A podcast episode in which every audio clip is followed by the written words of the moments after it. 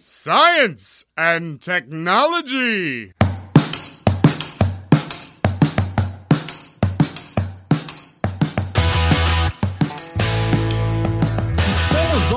Mais um Ciencião e hoje ele está de volta. Breno Arcioli vem contar um pouco sobre John Mitchell e sua previsão sobre os buracos negros antes de Einstein. Eu sou Pedro Altreto, professor aqui da UFBC e hoje eu vou citar Carl Sagan. Diante da vastidão do tempo e da imensidão do universo, é um prazer para mim dividir um planeta e uma época com você.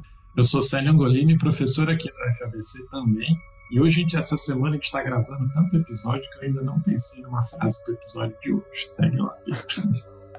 É verdade, é muita frase para uma única semana, né, Célio? Muita filosofia para uma única semana. Esse programa é baseado num artigo recém-lançado pelo professor Breno Orcioli na Revista Brasileira de História da Ciência com o título As Estrelas, a Luz e os Corpos Escuros no Século XVIII, uma tradução comentada de um artigo de John Mitchell de 1724 a 1793. O professor Breno já esteve com a gente em outros episódios. O Breno Arcioli é licenciado em Física pela Unicamp em 2005 2005, mestre e doutor em ensino de ciências pela USP, com ênfase em história da ciência. Desde 2013 é colega nosso aqui, é professora adjunto da Universidade Federal do ABC, a UFABC, que é localizada aqui em Santo André e tem campus também em São Bernardo. Realizou estágios pós-doutorais no Departamento de História da Universidade da, da Califórnia, em Berkeley, nos Estados Unidos, e no Laboratório Sphere, em Paris, ambos com apoio da FAPESP. Coordenou entre 2017 e 2020 o projeto A Natureza da Luz de Newton a Young,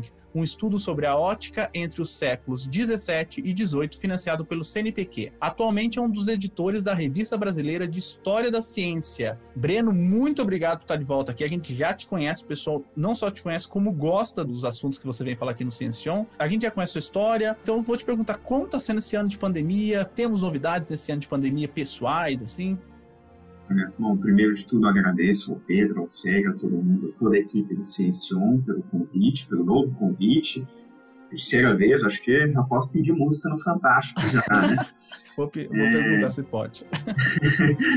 Mas, bom, olha, esse ano, da, da, última vez que eu falei com vocês, a gente tinha acabado de entrar né, em quarentena, de falar da quarentena do, do Isaac Newton e tal, e mal sabíamos nós pelo menos eu era ingênuo na época, achando que a gente terminaria tudo isso lá para julho, no máximo agosto, e estamos aqui ainda uh, enclausurados, vamos dizer assim, pelo menos eles têm bom senso, estamos que podem, claro, estão enclausurados em casa esperando as vacinas rolarem aí. Né? E assim, esse ano acho que foi um ano, até não, não posso muito reclamar desse ano de 2020, consegui com devido esforço e muita saúde mental, consegui até deixar o trabalho nos eixos, né, a pesquisa nos eixos, depois uh, comecei, voltei à aula, né, para o suplementar da UFPC, e estamos seguindo aí.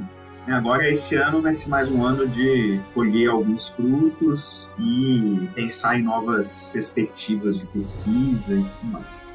A gente trabalha mais, ou pelo menos está trabalhando mais nessa quarentena. Eu estou ficando até é surpreso com como a gente está expandindo. Ontem era 10 e meia da noite, estava tendo reunião e você não fica assim, acho que a gente perdeu um pouco a consciência, né? Mas você tem publicado, obviamente, esse artigo que eu li uh, o Célio também leu, muito legal o artigo.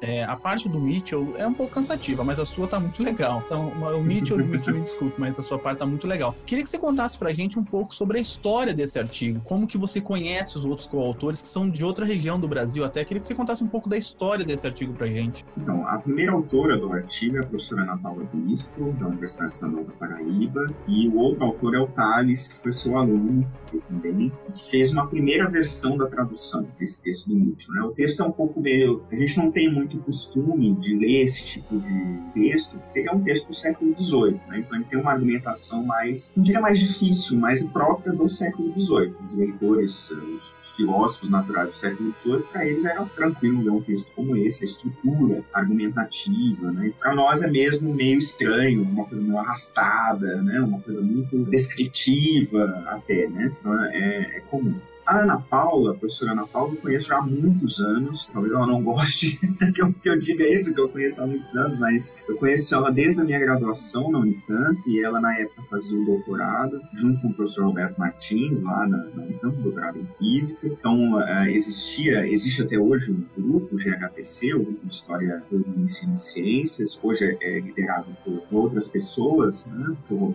professor Roberto se aposentou, mas uh, eu, eu a conheci lá, né? E depois a gente meio que perdeu totalmente o contato, mas né, ela foi para Paraíba, uh, depois de o doutorado e tal, e eu segui aqui nos estudos lá na USP. E aí em 2013 ela participou da minha banca de doutorado. E aí depois, logo eu, eu me doutorei, a gente começou a trabalhar, fazer algumas coisas, poucas na verdade, algumas coisas em, em parceria até 2018, quando basicamente nós organizamos ali, ou co-organizamos organizamos né, dois eventos internacionais que aconteceram no Brasil. Uh, um foi lá na Paraíba, o outro foi aqui na, na UFABC. E aí a gente publicou um livro, juntava as conferências desses dois eventos. E aí, em 2020, logo que eu voltei no pós-doutorado lá na França, ela me convidou para contribuir com esse texto, né, para ajudar na tradução e tal, e eu aceitei. Como eu conheci o, o autor, conheci o John Mitchell, nunca tinha estudado efetivamente um trabalho dele, mas conhecia o autor, conhecia o contexto, conhecia sobre a ótica um pouco da astronomia do século XVIII, e aí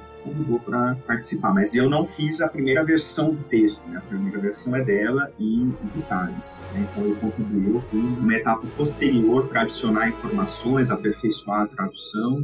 Esse foi o meu trabalho nesse, obviamente, da contribuição na, naquilo que eu conhecia sobre o Nietzsche. Bacana. O, se você quiser ler o artigo na íntegra, a gente vai deixar o link, é de graça, você pode acessar lá, tem um PDF muito bem feitinho, uh, você pode acessar de graça, então a gente vai saber o que quem foi John Mitchell, saber a sua história e, claro, aquele palpite pro Oscar logo depois da vinheta do Ciencião. John Mitchell é um dos maiores cientistas, dos quais provavelmente você nunca ouviu falar. Ele viveu e trabalhou na Inglaterra no século XVIII. Se alguma vez foi pintado, o retrato não existe mais. Foi descrito por um conhecido como um homem baixo, de pele escura e gordo. Mitchell imaginou uma estrela tão grande, tão maciça, que nada, nem mesmo a luz, poderia escapar de seu abraço gravitacional.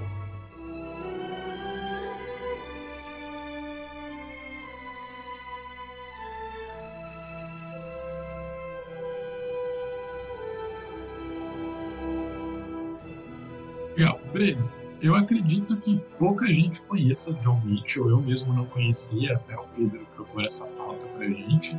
Isso é verdade mesmo? E por quê? Quem foi John Mitchell? Quais foram as contribuições que ele trouxe para a física? É, o Mitchell é um autor desconhecido mesmo. Né? É, há, há milhares, dezenas de milhares de autores que a maioria de nós desconhece, eles só são, são temas, eles são de pesquisa de alguns pesquisadores, de alguns historiadores, né? ou de pessoas assim muito, muito ligadas a uma área específica que conhecem alguma, alguma outra coisa que essas pessoas fizeram. Né? O Mitchell foi um filósofo natural do século XVIII, era um defensor das concepções newtonianas, como a maioria dos britânicos na época. Século XVIII foi um século bastante predominante das ideias uh, newtonianas. As ideias newtonianas predominaram muito durante esse período, em todos os sentidos, né, em relação à mecânica e à ótica, por exemplo. Ele uh, foi educado em Cambridge, lá na Universidade de Cambridge, e depois, lá em 1767, ele virou. O nome seria mais ou menos reitor, né? seria como se fosse um dirigente, algo desse tipo, uh, de uma igreja chamada a Igreja de São Miguel, né, o St. Michael, uma cidade chamada Thornhill,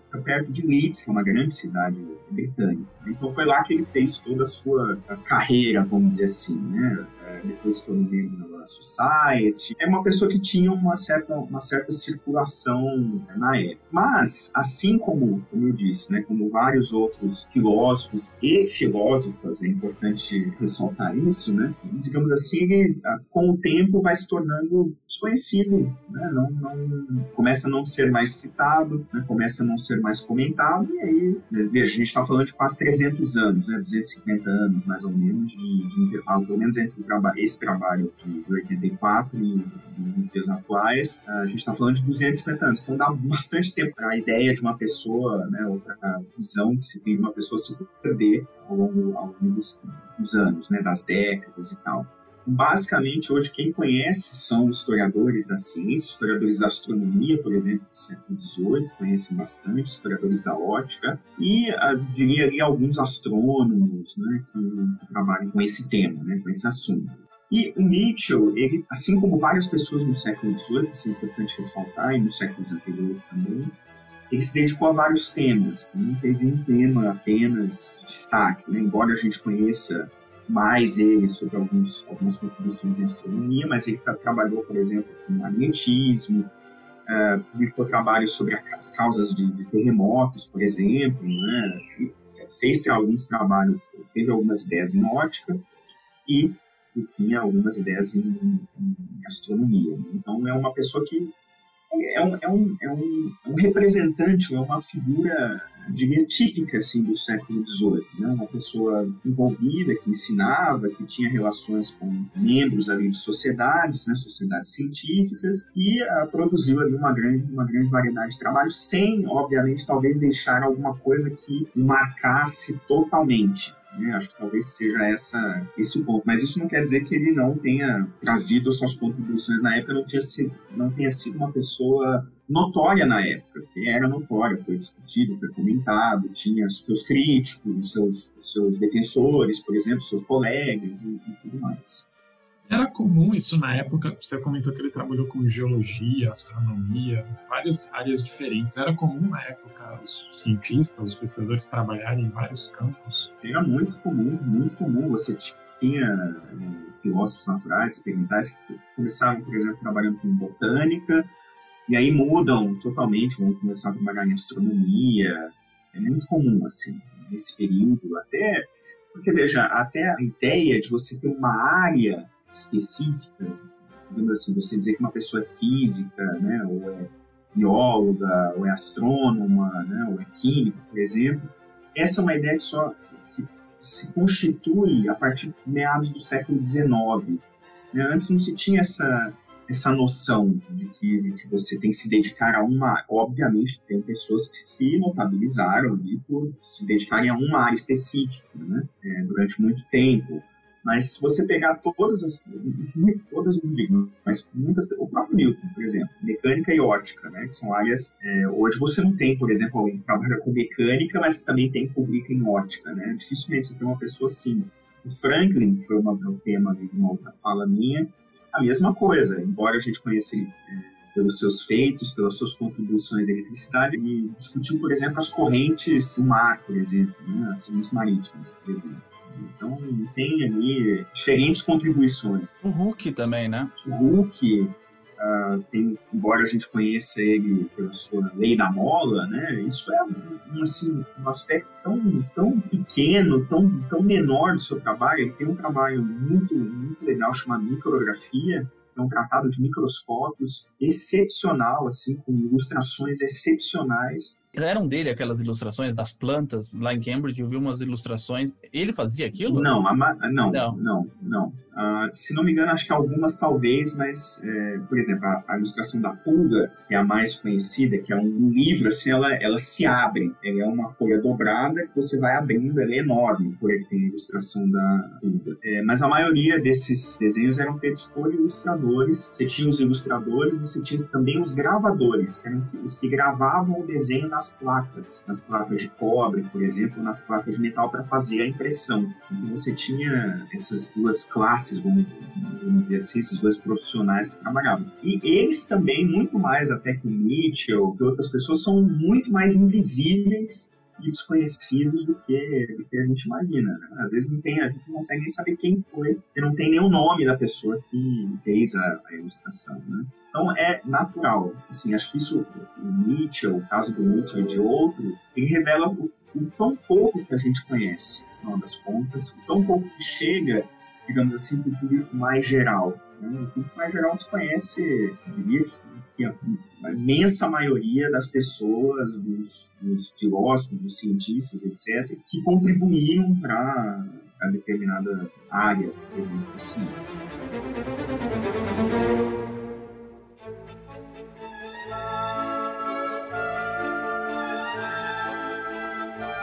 É, falando nessa época, né, que a gente está comentando agora, quais eram os paradigmas que a gente tinha nessa época com relação a essa ciência, né, que era mais inter ou multidisciplinar, o que se sabia da luz? Que experimentos faziam as pessoas terem em mente que a luz era formada por corpúsculos ou pequenas partículas? Bom, aí, assim, essa, acho que essa resposta tem que começar por destacar um fato. Nem sempre ter ou não um experimento fazia com que as pessoas aceitassem ou não uma ideia. Então, por exemplo, no caso da luz, da ótica, primeiro de tudo a gente tem que entender um pouco melhor os contextos. Então, acho que um contexto em particular que acho que precisa ser destacado é o contexto britânico. Então, na Inglaterra, na Grã-Bretanha, havia uma enorme influência das concepções newtonianas. Newton tinha publicado um texto em ótica, chamado Ótica, inclusive, foi publicado em 1704, no começo do século XVIII, e o Newton, por ser uma figura, por ter se tornado uma figura muito prestigiada, que tinha, por exemplo, ele era presidente da Royal Society, já tinha sido chefe da Casa da Moeda uh, da Inglaterra, uma espécie de banco central da Inglaterra, já tinha ocupado ali cargos no parlamento como representante da Universidade de Cambridge, então era uma pessoa articulada que tinha um enorme prestígio. Então, quando ele publicou Ótica, além, obviamente, de trazer um estudo muito completo de vários fenômenos sobre a luz que eram conhecidos na época, ele tinha isso, esse grande prestígio. Então, basicamente, você não tinha muitos críticos na Grã-Bretanha. Né? Ele é, até tem muitos historiadores que estudam esse processo de transformação do Newton num herói nacional britânico. Então, imagina, você não vai ir contra, né, querer questionar um herói, uma pessoa que é, quando ele morreu, por exemplo, fizeram um funeral super vistoso lá na Abadia de Westminster e tudo mais, então você não vai querer criticar essa pessoa. Então tem esse, esse, essa questão. E isso influenciou muito a aceitação das suas ideias. Né? Então, no caso da luz, como Newton defendia implicitamente, é importante ressaltar isso, né? ele nunca defendeu abertamente uma concepção corpuscular para a luz, ele defendeu implicitamente, obviamente adotou, mas implicitamente, foram seus seguidores no século XVIII que abriram né, a porteira, vamos dizer assim, falaram, não, Newton defendeu, e a luz é e tudo mais, foi que essa ideia se expandiu e uh, ficou, se tornou amplamente aceita no contexto britânico neste momento, no século XVIII.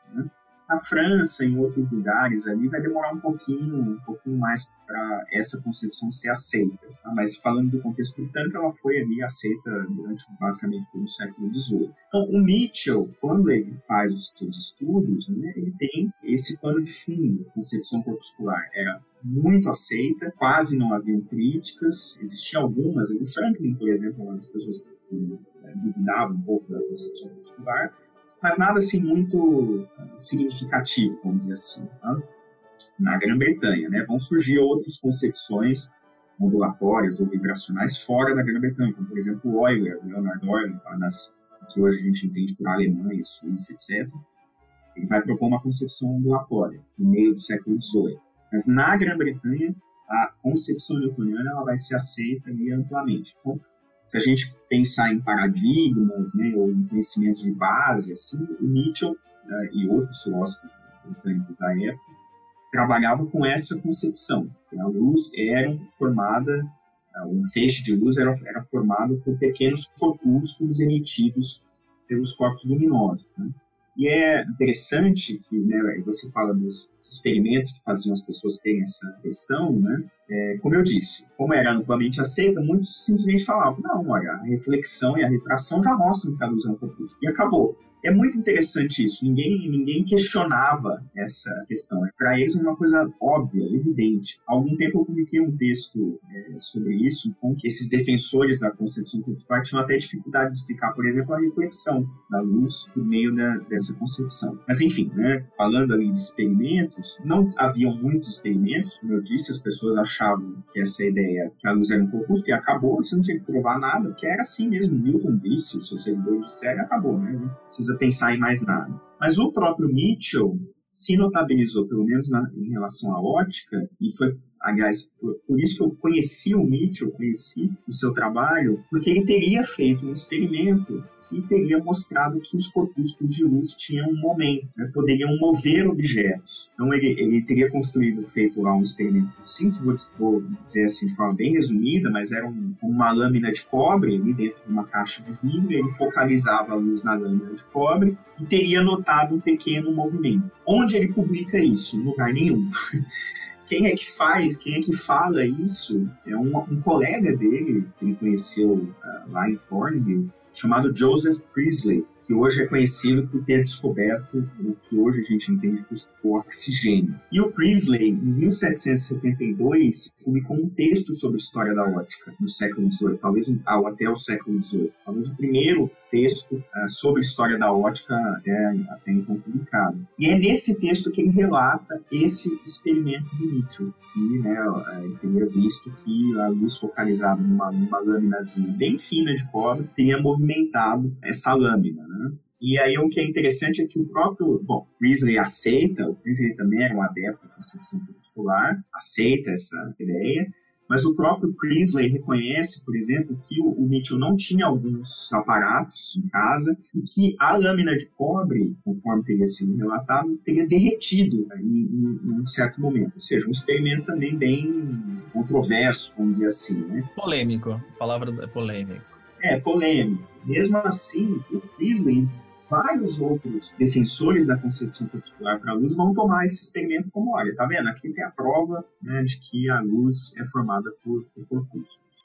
Mas, Breno, nessa época eu eu sou péssimo em história, eles não, ainda não tinham a ideia de dualidade da luz. Eles acreditavam só que era partícula e não, não enxergavam ela como onda. É isso? Isso, sem dúvida. Não existia absolutamente nada, nada de, de dualidade. Até é importante você mencionar, porque tem alguns trabalhos que vão, vão tentar, por exemplo, mostrar aspectos de uma teoria ondulatória na, nas ideias newtonianas. E isso não existe. Né? O que se pensava era que, como a luz era um corpúsculo, ela poderia gerar em certos meios movimentos ondulatórios. Como, a, da mesma forma que você taca uma pedra no lago, né, você gera ali as ondas no lago. Mas a, a, questão é, a luz é a pedra, a luz não são as ondas no lago. Então, a luz era um corpúsculo mesmo, maciço, que tinha massa, que tinha densidade. Obviamente, não, se pensava né, qual seria a massa da luz, mas é, se até se especulava qual seria o tamanho. Tem alguns filósofos do início do século XVIII que vão fazer até alguns cálculos ali para discutir qual é a pequenez da luz, né, o quão pequena é a luz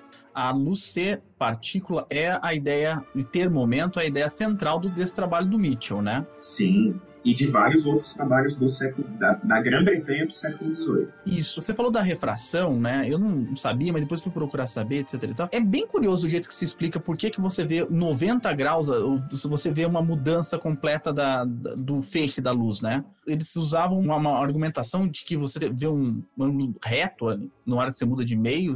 Sabe alguma coisa disso ou não? Não, não. Então, o que, em relação à refração, o que se, o que se explicava é que quando um corpúsculo de luz vinha né, em direção ali ao corpo, por exemplo, de um corpo menos denso para um mais denso, do ar para a água, quando a, o corpúsculo chegava próximo à água, ele era puxado por uma força, hum. né? em direção ali ao corpo mais denso, por isso que ele era desviado da sua trajetória, por isso que ele se aproxima da normal. Entendi.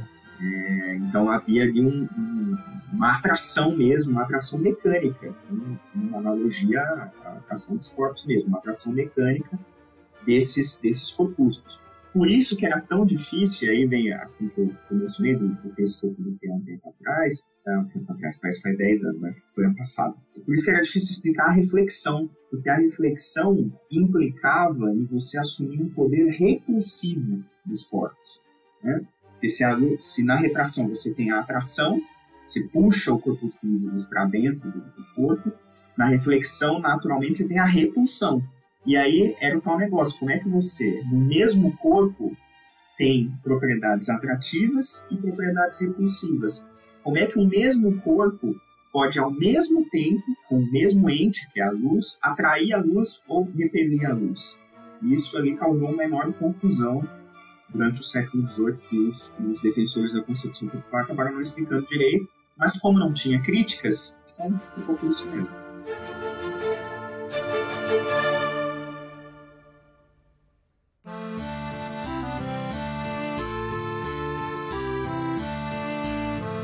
Breno, nesse trabalho que vocês fizeram a tradução agora, quais são as ideias de Mitchell que são apresentadas nesse trabalho? Então, veja, né, como, como ele pensava que a luz era um corpúsculo, se a luz é um corpúsculo, ele não, era, não foi o único que pensou isso. Várias pessoas, vários filósofos naturais do século XVIII pensaram e especularam isso. Que, como a luz seria um corpúsculo, ela também seria atraída pelos corpos celestes, pelas grandes estrelas, pelos planetas e tudo mais. E isso poderia fazer, poderia causar um desvio na sua trajetória, poderia né, fazer com que uma estrela, por exemplo, uh, dependendo da sua massa, acabasse por atrair toda a luz que ela emitisse. Então, a ideia principal do artigo Mitchell é determinar o tamanho, dentre outras coisas, o tamanho e a distância das estrelas pela análise da luz de como a luz se comporta próximo a elas. Como, falei, como havia a ideia da ser um corpúsculo, naturalmente ela também sofreria é, a atração gravitacional das estrelas, né? tendo a sua velocidade diminuída, ou se a, a, estrela fosse muito grande, acabando nem. a luz não era nem emitida, então a estrela ficaria escura, ela não poderia ser detectada visualmente apenas ali pelos corpos que orbitavam, por exemplo, ao redor, ao redor dela. Né? Então, é uma discussão, a discussão que o Mitchell faz, isso, de novo, é característico desse período, século XVII e XVIII. É uma proposição teórica, se a gente quiser dizer assim, né? Eu não, eu não, eu não vou dizer uma especulação, não uma suposição, mas uma proposição, uma proposição teórica com base nos conhecimentos que eram tidos, que eram tomados na época, como eu disse, concepção corpuscular, etc., atração e tal, uh, uh, com o intuito ali de você determinar o tamanho das estrelas. Então, por exemplo, né, se você sabia que tinha um corpus orbitando ao redor de alguma coisa que você não poderia detectar visualmente, muito provavelmente essa coisa seria muito grande, né? seria enorme e aí atrairia toda a luz é, que passasse próximo dela. Né? Então, essa basicamente é a ideia. E teve alguma evidência experimental? Na época, não. Na época, não, porque assim, você tinha, primeiro, uma dificuldade dos telescópios, né?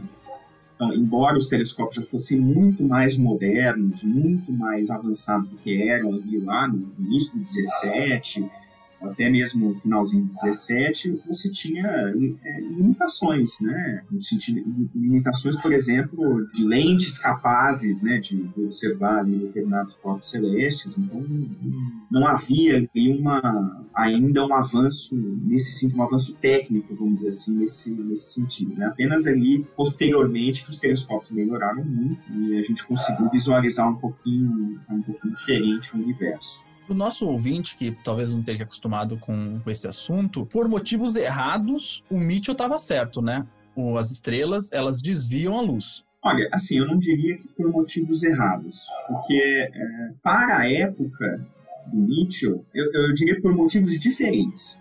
Assim, porque para a época do Mitchell ele estava super certo, né? Ele estava ali se baseando na concepção que era aceita naquele momento e também previu que os corpos grandes pudessem ser escuros justamente por reter a luz que deles né, eram, eram emitidas, por exemplo. Então, eu não diria que ele estava errado, eu diria que ele, ele se baseou, é, estava certo do ponto de vista do século XVIII.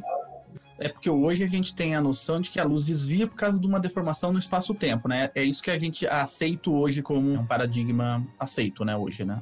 Exato. E isso, isso não existia na época, né? Essa, absolutamente nada dessa concepção existia na época. Então, a base da argumentação do Nietzsche é uma base newtoniana, né? De, de atração, de, de densidade, de coisas desse tipo. Não tinha nada a ver com deformação do espaço-tempo e nada disso. Então, conseguia mostrar que desvia e conseguia mostrar que poderiam existir corpos tão densos que ah, nenhuma luz saísse deles Daí a gente entra no nosso querido buraco negro, né?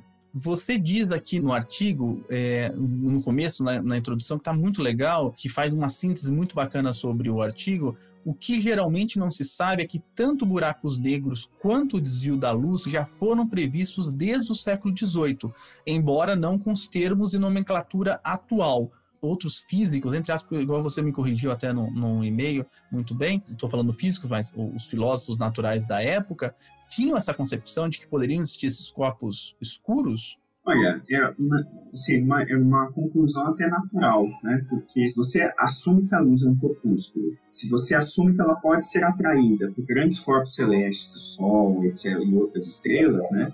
Naturalmente, dependendo do tamanho da estrela, você vai ter uma atração enorme e a luz não vai conseguir escapar dela. Né? Então, uh, várias pessoas, várias pessoas né, no século XVIII pensaram nisso. O próprio Cavendish, que foi aqui o Mitchell endereçou a sua comunicação, pensava isso. Né? Então, assim, é, não vou dizer que é unânime, mas era, era uma concepção bastante aceita na época. Né? E aí é, é o tal negócio, né? Por que, que a gente optou, quando a gente foi colocar o título no artigo, né, a gente não, não, escreveu buracos negros, né? A gente escreveu corpos escuros. Porque a concepção de buraco negro, ela envolve você aceitar os modelos, ideias atuais. Então, a concepção de buraco negro, ela surge no momento atual você tem essa deformação do espaço-tempo, teoria da relatividade, etc. Na época do Mitchell, como não existia nada disso, então não faz muito sentido você pensar num buraco negro, porque não é um, pensar num buraco, né? Um buraco, é um corpo celeste, né? é, um, é, um, é um corpo mesmo que puxava, é, por ter uma massa muito grande, puxava a luz para si. Então, é, achou melhor, nesse, nesse sentido, colocar a ideia de corpos escuros, não, não exatamente é, um negro. Mas sim, essa ideia já era debatida por vários outros filósofos naturais, astrônomos, físicos, a gente pode dizer, é, também no século XVIII.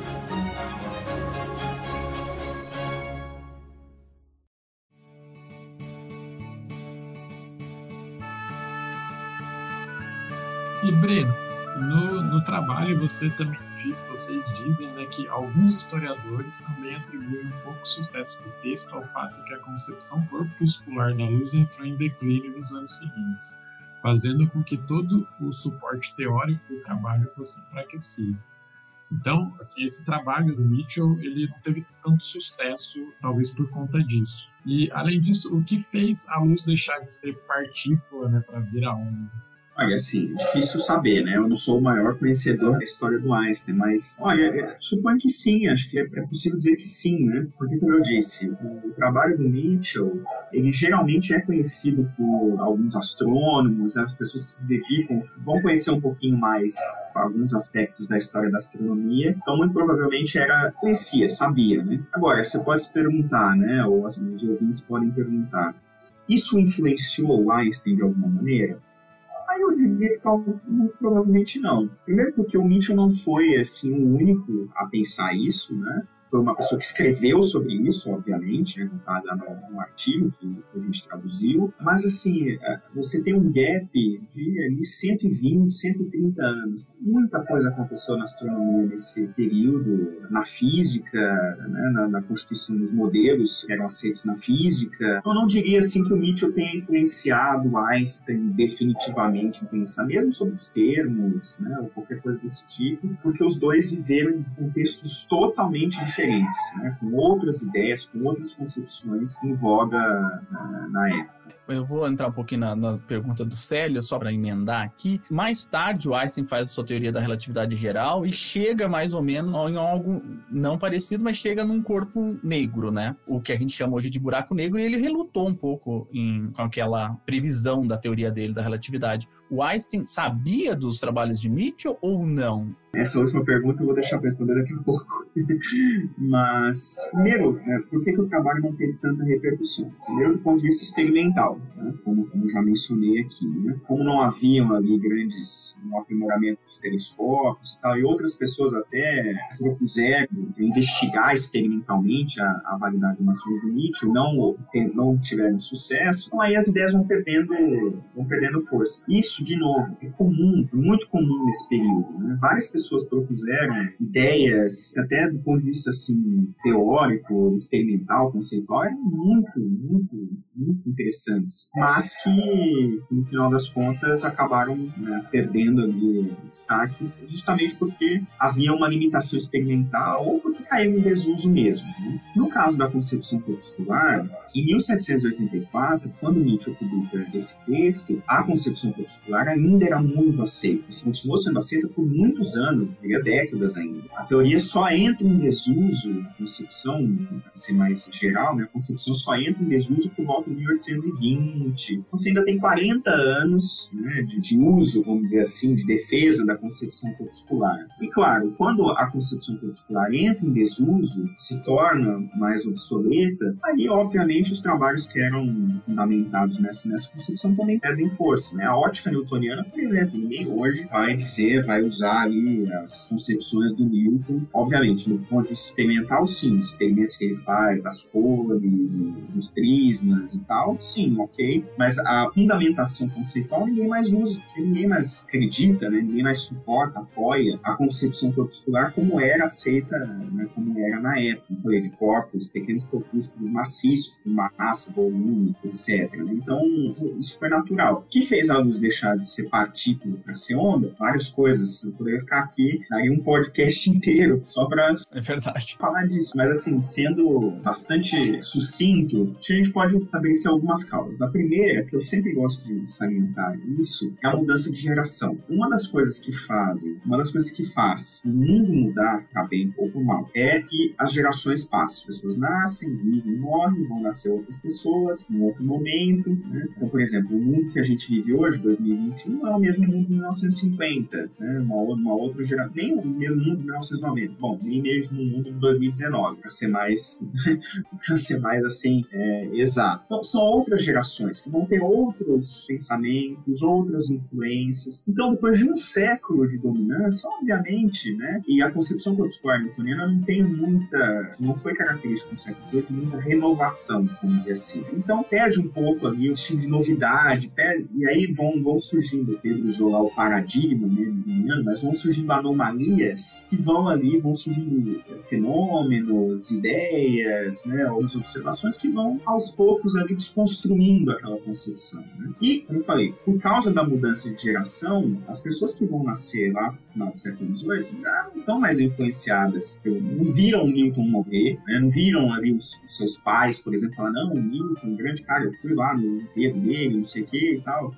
conheci ele, né, né, né. Não, não, se tem mais isso, então se perde a influência. Né? Então essas pessoas já estão mais abertas, vamos dizer assim, a outras concepções, a outras visões. E eu diria que essa mudança tem uma origem não na Grã-Bretanha, mas na França. Franceses são muito responsáveis, vamos dizer assim, ou protagonistas desse processo de mudança. Com o, o Fenel, por exemplo, o Arago, são pessoas que vão começar a defender a concepção ondulatória, né? vão ganhar prêmios, por exemplo, na Academia Francesa, né? e vão, vão dar destaque, maior destaque à concepção ondulatória. E aí você tem na Inglaterra, tem o Thomas Young, tem outras pessoas que vão também contribuir, e aí, de novo, vai caindo em desuso. É muito notável isso, porque você olha lá em 1820, quem vai defender a concepção corpuscular geralmente são os mais velhos. O Brewster, o David Brewster, por exemplo, Henry Brougham, são, são, ingleses, britânicos, que vão defender a concepção corpuscular e já são bem idosos nessa época. Os mais novos ali já têm outro, outro pensamento quem é mais jovem tem menos certezas, né, também, né? Porque quando você tem muita certeza sobre uma coisa, você não, não acaba não desafiando aquela sua proposição, né?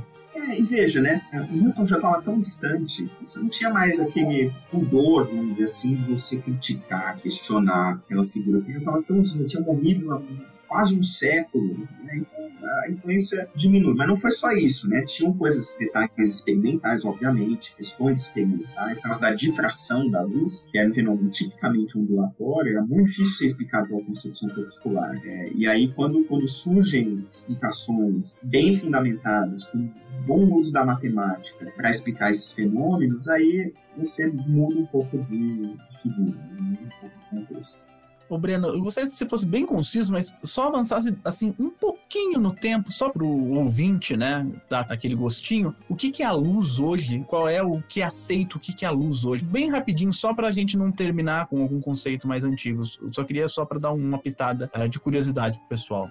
Olha, a luz hoje tem um caráter dual. Dependendo do contexto onde você analisa a luz, ela pode se comportar como uma onda, uma onda transversal, formada por campos eletromagnéticos, ou ela pode se comportar como um corpúsculo, né? dependendo ali de algumas situações, seria, por exemplo, fóton de luz, né? uma caixinha de energia, coisas desse tipo. Né? Hoje a concepção sobre a luz é muito diferente dessas. Lá no ensino médio, geralmente a gente estuda a luz como uma onda, uma onda eletromagnética. Quando a gente vai na universidade, a gente acaba estudando outras, outras é, perspectivas sobre a luz. Bacana. A gente vai falar sobre isso em algum momento no Ciência, que é uma das partes mais curiosas ou mais intrigantes aí para mim da história da ciência.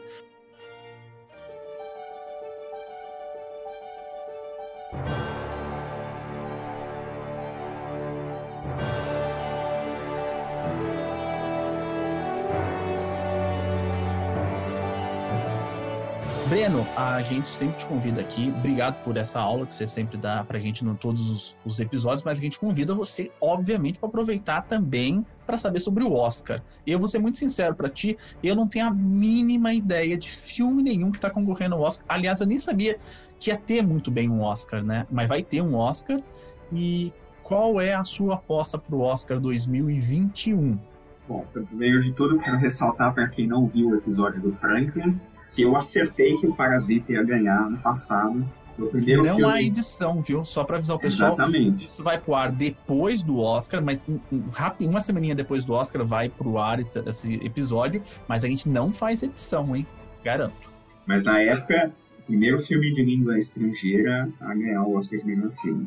Esse ano é um ano atípico, né? Você tem as várias premiações foram estendidas. Nessa época, abril já todas já teriam terminado. Ano passado foi em fevereiro, o Oscar foi acho que 10, 9 de fevereiro, alguma coisa assim. Esse ano vai ser agora no final de abril. Então todas foram postergadas porque a ideia, no início, como todos nós éramos ingênuos na pandemia, a gente achava que tudo isso ia acabar e que os filmes seriam adiados e ainda conseguiriam estrear no cinema. Né? Como a maioria não, não estreou, então eles postergaram isso para abril e tal, né? Como dizer, março, abril, como está sendo agora. Né? E, e, mudou todo o cenário. Então você tem um, predomínio muito grande de filmes no streaming, Netflix, Amazon, Disney, etc. Vários filmes foram lançados no streaming e os poucos que foram lançados no cinema, alguns ali estão correndo. Mas, bom, você quer saber a previsão para o melhor filme? Exatamente, é agora.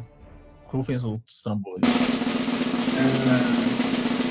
Então, eu acho que tem ali então, esse ano está muito confuso, porque você, no Oscar, uma, uma das coisas que a gente é, vê para prever quem vai ganhar é olhar os prêmios anteriores. Quando você olha os prêmios anteriores, está tudo embaralhado. Então, por exemplo, quem ganhou o prêmio do Sindicato dos Produtores foi um filme chamado Nomadland. É um filme que retrata a vida nômade mesmo, de várias pessoas nos Estados Unidos que moram nos seus trailers, suas vans, é uma coisa bem típica estadunidense. E quem ganhou agora, nesse sábado, no domingo, o prêmio do Sindicato dos Atores de melhor elenco foi o Sete de Chicago, tá na Netflix. Uh, só que o Nomadland foi dirigido por uma mulher, por Gel, que provavelmente vai ser a segunda mulher para ganhar o prêmio de melhor direção. Então, eu, meio reticente, vou apostar em Nomadland para ganhar o Oscar de melhor filme, e como ali o runner-up, né, o segundo alternativo, eu diria o Sete de Chicago.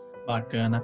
Eu ainda não vi nenhum filme, nem vou procurar os nomes para tentar assistir. São bons? Esses dois são bons. O Nomadland e o, o Sete Chicago são bons. Estão onde para serem vistos? O Nomadland ainda, ah, se não me engano, talvez estreie em algumas plataformas pagas agora, mas ele estreou no cinema. Ano passado, no Brasil ainda não estreou. E o Sete Chicago na Netflix.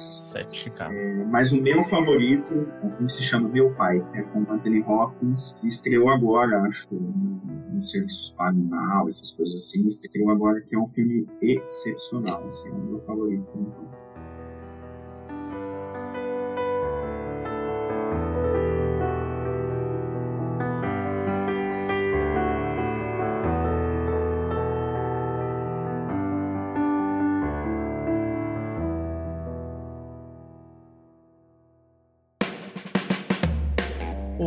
Breno, primeiro obrigado. Eu consultei aqui o Tadeu Schmidt e ele disse que, de acordo com o artigo 8.232, o cientista que participa três vezes do Ciencion tem direito a escolher música. Então, qual a música que vai terminar o nosso programa de hoje? Ixi, qual música?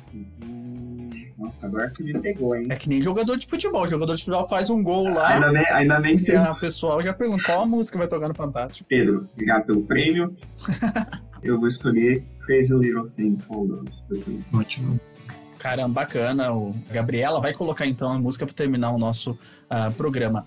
Obrigado, Célio. Obrigado, Pedro. Obrigado, Breno, de novo por ter vindo. A gente vai chamar você outras vezes, com certeza. É muito bom conversar contigo. Obrigado, viu, Breno? Obrigado eu, gente. Eu que agradeço o convite.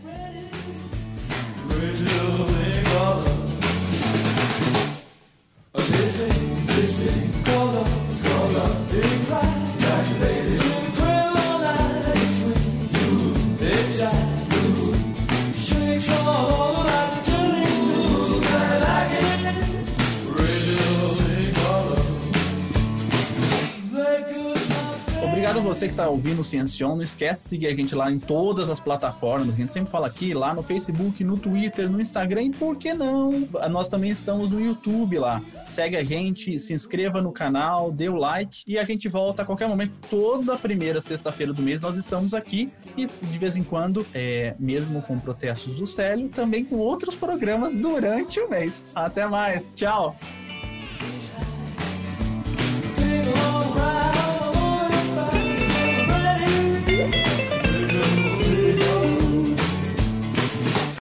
É que o Célio, o Célio, o Célio fala, é um programa por mês. Sim, porque se deixar o Pedro, ele faz um por semana. Meu Deus. Sim.